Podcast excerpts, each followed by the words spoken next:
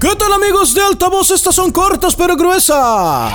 El presidente presentó el pasado miércoles su plan contra la inflación. El cual significa ni más ni menos que la inflación tiene prohibido seguirse inflando o si no se le va a acusar de traidor a la patria, de conservadora, de neoliberal y si se deja hasta de opositora. Responden los agricultores que si el maíz tendrá tope, también lo deberían tener los insumos.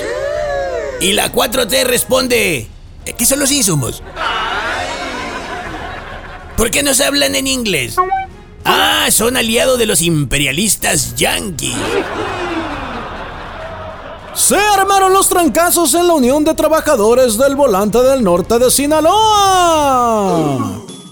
Vaya, se echaron hasta el carro encima.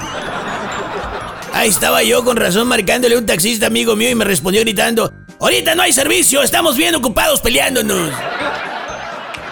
Al respecto dicen que el 17 de mayo se tendrá una asamblea especial. Sí, y dicen que de pronto el gimnasio del Cochul se llenó de taxistas.